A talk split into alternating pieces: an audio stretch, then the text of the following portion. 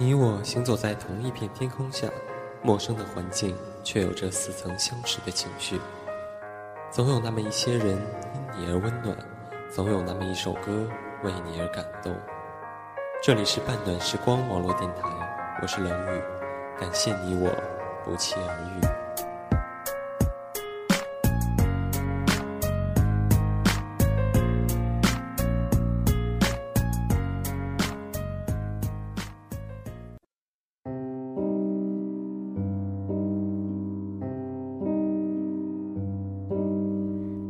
记得脸上天色将晚，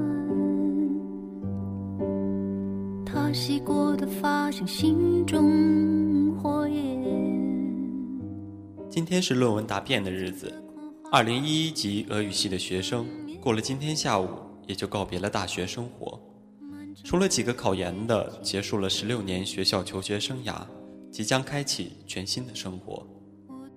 临出门前，我对正在看论文的老大说：“过了今天下午，你就再不是学生喽。”老大笑道：“那怎么的，就成社会人了呗？”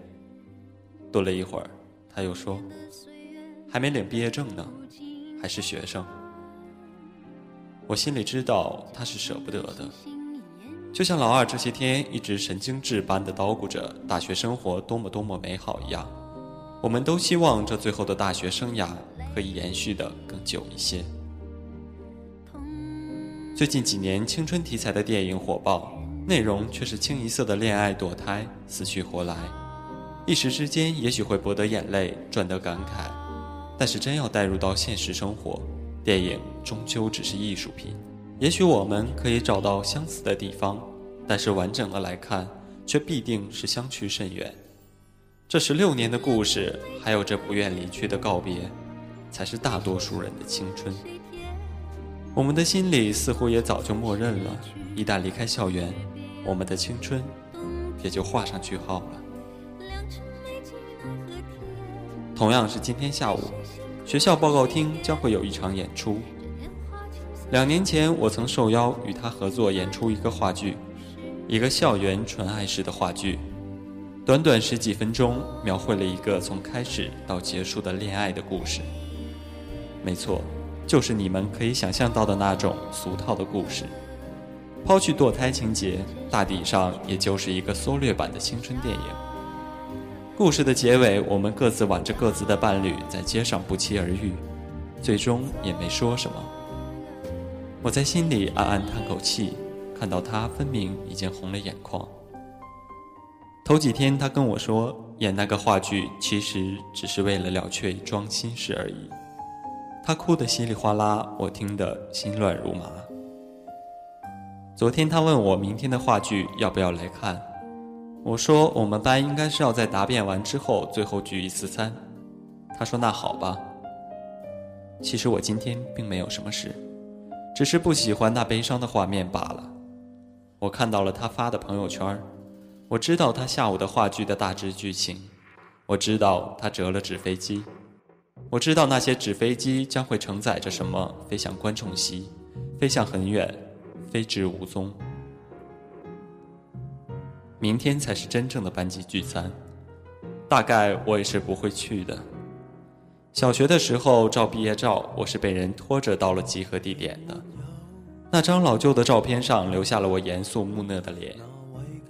初中的毕业照，我试着挤出一个笑容，却是难看的不像话。好像戴了一张邪气的面具。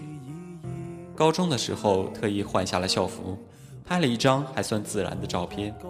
散伙饭的时候却是在家待了一天。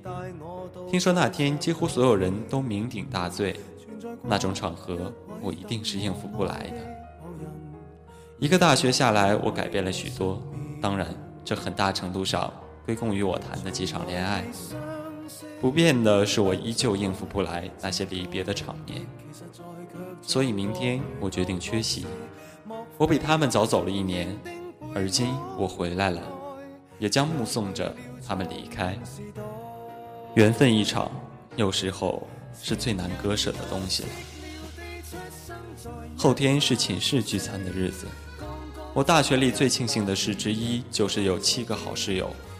四年来从来没红过脸、吵过架，和谐的像是一个奇迹。八个人，八个性格，天南海北的聚在一起。今天过后，将会各奔东西。